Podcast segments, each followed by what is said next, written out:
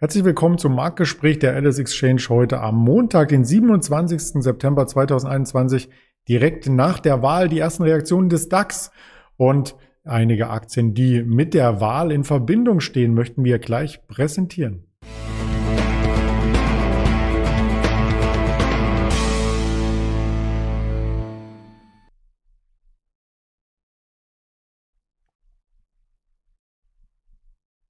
Die Themen sind klar strukturiert und auch mein Gesprächspartner ist schon bereit und das wird heute der Patrick sein, den ich recht herzlich begrüße. Hallo Patrick. Hallo Andrea, schöne Grüße aus Düsseldorf. Hallo, ja, in Berlin hat es ein bisschen länger gedauert mit den Wahlen. Wir haben da auch ein bisschen länger gewählt, in einigen Bezirken zumindest. Und wir möchten entsprechend ähm, uns den DAX erst einmal anschauen, der ja mit einem Freudensprung nach der Wahl hier in die Woche gestartet ist oder vielmehr eine Erleichterungsrallye, dass man überhaupt ein Wahlergebnis hat und jetzt weiß, woran es liegt. Was denkst du denn? Was dominierte denn?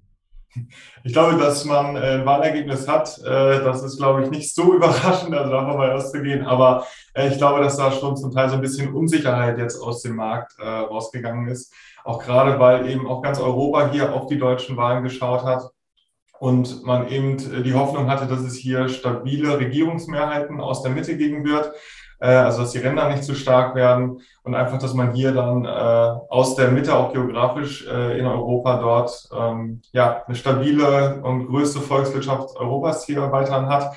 Und da gab es ja das Schreckgespenst Rot-Rot-Grün die ganze Zeit über, die natürlich dann auch die Pläne von Steuererhöhungen hatten.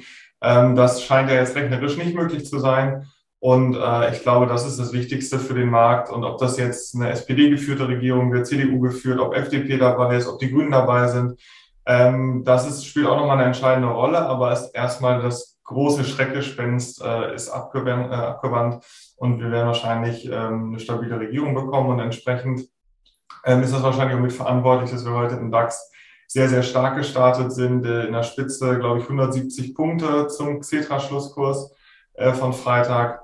Und äh, man sagt ja aber auch immer, das haben wir auch häufig gesehen bei den US-Wahlen, beim Brexit, dass äh, politische Börsen kurze Beine haben. Von daher glaube ich, da haben wir auch die, die ganzen Verluste ähm, dann am selben Tag oder in den darauffolgenden Tagen wieder wettgemacht. Also ähm, man sagt, politisch hat immer nicht so einen großen Einfluss wie jetzt auch wirtschaftliche Faktoren. Von daher glaube ich, ist das erstmal erleichternd. Es ist gut, dass man Stabilität hat und das, glaube ich, honoriert der Markt jetzt einfach mit einem kleinen Satz nach oben einem guten Wochenstart. Mhm. Vor allem, weil man ja gar nicht die Regierung schon in ihren Amtshandlungen beurteilen kann, denn soweit ist es noch nicht. Ich hatte heute Morgen im Livestream auch das Bild mit eingeblendet, wie lange es dauert, bis dann am Ende der Kanzler oder die Kanzlerin ernennt wird. Und das war 2007 zum Beispiel 171 Tage. Also das kann sich schon noch ein bisschen hinziehen. Mal schauen, wer die Weihnachtsansprache, die Jahresansprache hält. Vielleicht nochmal Frau Merkel. Man darf überrascht sein. Auf jeden Fall das große Bild vom DAX, was wir uns hier gerade anschauen ist unverändert. Also wir befinden uns weiter in der großen Range. Die dürfte erst wieder über der 15.800 verlassen sein. Danach sieht es aktuell noch nicht aus. Also jetzt geht es wieder etwas nach unten im DAX. Also äh, so ein bisschen der Vorläufer für eine spätere Herbstrallye oder woran hapert es da noch? Ja, das bleibt erstmal spannend, weil wir jetzt ja relativ lange schon uns in dieser Range äh, aufhalten und ähm, wo da jetzt der nächste Akzent hingeht, äh, bleibt man spannend und dass der dann vielleicht auch ein bisschen nachhaltiger sein könnte. Also man mhm. sagt ja, ähm, dass das letzte Quartal ist eigentlich immer verhältnismäßig stark, wenn man das auch historisch betrachtet. Von daher ähm, könnte ich mir da gut vorstellen, dass wir da nochmal äh, eine Herbstrallye sehen. Auf der anderen Seite sind wir natürlich auch seit dem Corona-Tief vor allem schon sehr, sehr stark gelaufen und sind jetzt auch in, in Sphären, in denen es ähm, nicht mehr günstig ist. Das muss man auch sagen. Ähm, wir sind auch, wenn man es historisch den Bewertungsmaßstab anlegt, jetzt auch nicht besonders teuer, aber auch auf gar keinen Fall mehr günstig und äh, von daher von, der, von den Fundamentaldaten ähm, ja, bin ich mal gespannt, wo uns dann jetzt das letzte Quartal dann nochmal hinschieben wird. Das wird spannend auch, äh, was die Quartalszahlen dann von den großen Unternehmen äh, zeigen, ob sie hier das Wachstum halten können vom dritten Quartal, also Das wird auf alle Fälle die Kurse bewegen. Bewegt haben auch oder wurden auch die Kurse durch etwas, was mit der Wahl mitgetätigt wurde, und zwar der Volksentscheid in Berlin. Da ging es nämlich darum, ob Immobilienkonzerne enteignet werden sollen oder nicht. Das Ganze ist dann noch nicht so weit, dass, äh, wenn eine Entscheidung hier vollzogen wurde, das auch in die Tat umgesetzt wurde. Es ist mehr oder weniger eine Empfehlung und die Politik, die muss dann entscheiden, ob sie der Empfehlung nachgeht oder nicht. Aber es gab eine klare Mehrheit von 56 Prozent. Die Berliner sind also der Meinung, ähm, dass hier einige Firmen mit 3000 Wohnungen verstaatlicht werden sollen. Hm, ich, ich, ich, glaube, da geht es dann auch erstmal darum, also Enteignung klingt auch immer so böse, ähm, ist auch keine schöne Maßnahme, aber das wird dann eben äh, bewertet und entsprechend zwangsverkauft äh, sozusagen. Ähm, ich finde die Herangehensweise auch so ein bisschen schwierig, weil dadurch natürlich kein neuer Wohnraum geschaffen wird. Man sollte da wahrscheinlich sich eher darauf konzentrieren, auch mit den Volksentscheiden, wie man mehr Wohnraum schafft und äh, nicht, wie man jetzt den vorhandenen dort aufteilt. Ähm, aber natürlich ist das jetzt auch mal ein Spiegelbild der, der Berliner äh, Bevölkerung dort, wie die zu diesem Thema stehen und ob das jetzt politisch umgesetzt wird. Das ist, wie du schon gesagt hast, eine Empfehlung dann an die Politik, dort vielleicht einen Gesetzesentwurf äh, zu erarbeiten, wie der aussehen könnte. Ähm, aber das bleibt in jedem Fall spannend und auch gerade was das äh, rechtlich für Konsequenzen hat, das Bundesverfassungsgericht, oder ich glaube, es war das Bundesverfassungsgericht, zwar äh, auf Landesebene, glaube ich, hat dann ja auch ähm, ja schon, schon äh, bekannt gegeben, dass so eine Enteignung rechtlich nicht so einfach ist und dass das auch äh, teilweise verfassungswidrig ist, wie das dort eben angegangen wird. Und da müsste man, wenn man den Weg gehen will, jetzt erstmal rechtlich natürlich eine Grundlage finden, wie man das Ganze umsetzen kann. Mhm. Es gab ja schon eine andere Volksabstimmung, wo es darum ging, äh, das Tempelhofer Feld äh, zu verwerten, weil da starten und landen keine Flugzeuge mehr, schon seit mehreren Jahren nicht. Und da war eine Idee auch, ganz viel Wohnraum zu schaffen. Aber die Berliner haben gesagt, wir möchten lieber eine große grüne Fläche, wo wir Drachen steigen lassen können und Barbecue abhalten. Also insofern auch die Möglichkeit gab es. Und jetzt geht es halt um die nächste Möglichkeit, äh, den Wohnraum, den es schon gibt, umzuverteilen. Also da ist noch nicht die letzte Idee vielleicht gesprochen, da darf man gespannt sein, aber wir möchten hier im Marktinterview auf die einzelnen Aktien schauen, die das betrifft. Und da ist natürlich, wenn die Kampagne Deutsche Wohnen enteignen heißt, die Deutsche Wohnen der erste Wert, den wir uns anschauen.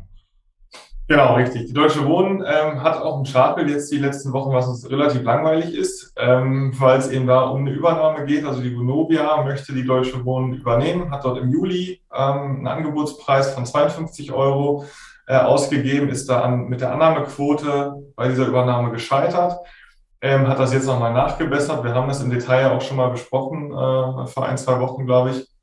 Wir beide auch direkt.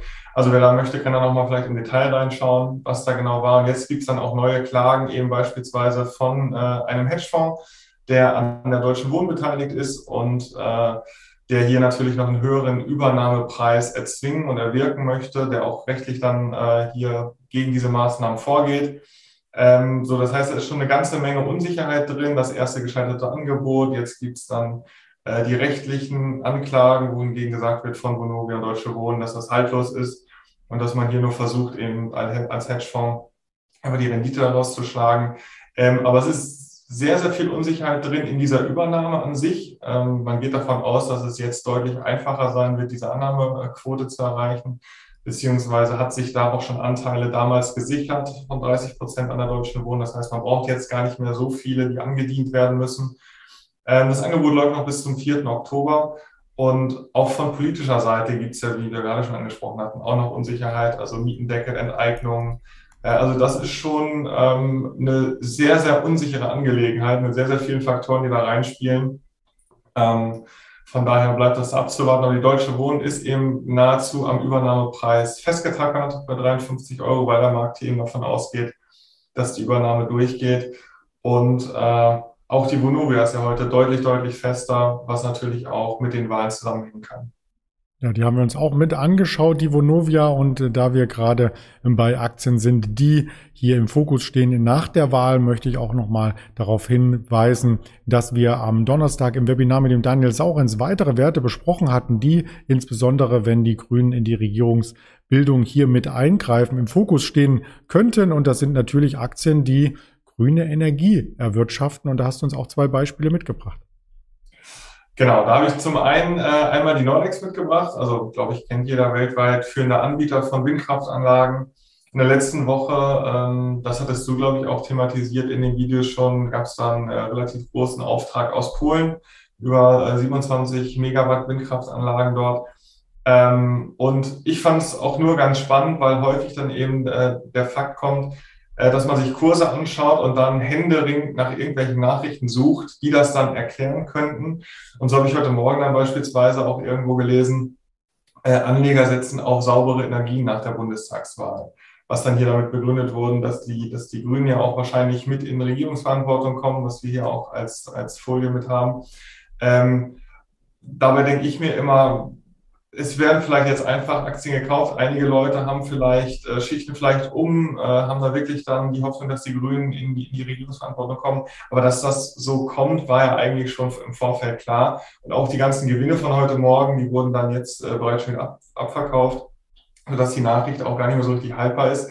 Also das muss auch jeder Anleger dann immer mal selbst überprüfen. Sind die News jetzt wirklich kursbewegend? Also jetzt beispielsweise mit dieser äh, Windkraftanlage aus Polen, das ist ja klar, dass es das eine gute Nachricht ist und dass dann deswegen auch irgendwo so ein bisschen äh, Kurssteigerungen vollzogen werden. Oder ist es eben so, dass man drauf guckt und jetzt irgendeine Begründung sucht, warum es da eine Bewegung gibt. Ähm, das finde ich auch immer ganz spannend und da muss sich jeder sein eigenes Bild machen. Aber insgesamt bleibt natürlich festzuhalten, dass die Grünen sehr wahrscheinlich mit in der Regierung sein werden und dass es auch ein großes Zukunftsthema nicht nur in Deutschland, sondern weltweit sein wird, dass man hier eben auf erneuerbare Energien setzt, dass man hier die Technologie vor allem vorantreibt, dass man nicht, um den Strombedarf zu decken, äh, halb Deutschland mit Windkraftanlagen vollstellen muss, weil das natürlich auch äh, unsinnig ist. Von daher glaube ich, dass das schon ein sehr, sehr wichtiges Feld ist, dass es da auch viele Möglichkeiten geben wird in Zukunft. Ähm, aber ob die Nachricht da jetzt mit auf die Bundestagswahl zurückzuführen ist gestern, äh, ja, sei mal dahingestellt. Ja. Und ähnliches gilt dann auch für die SMA Solar, die ja auch jetzt leicht im Minus sogar ist. Also wenn man wirklich das unterstellen würde, ähm, dass die grünen Aktien jetzt am Montag äh, gleich stärker gefragt sind, äh, ja, dann würde die Aktie ja im Plus notieren. Tut sie aber nicht. Genau. Die war heute Morgen auch so bei 38,60 Euro ungefähr. Äh, seitdem auch wieder so ein bisschen abverkauft worden, steht jetzt aktuell bei 37,76 Euro, gerade als ich rausgegangen bin. Ähm, von daher sieht man das ja auch, dass es hier einfach ähm, ja auch ein bisschen volatiler ist, weil man noch nicht weiß, wie wird es jetzt umgesetzt, gibt eine neue Politik hier in Deutschland, wird da viel mehr auf grün gesetzt. Also das spielt ja auch schon mit rein.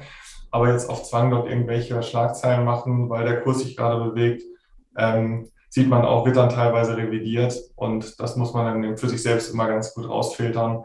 Aber jetzt gerade sind wir eigentlich, kann man sozusagen, äh, oder kann man so sagen, quasi unverändert, auch was die ganzen Unternehmen, die jetzt für grüne Energie stehen, im Vergleich zu Freitag. Also gab es da durch die Wahl jetzt gar keine großen Auswirkungen. Kommt vielleicht heute Nachmittag nochmal, aber bisher ja relativ ruhig und unveränderte Handel dort.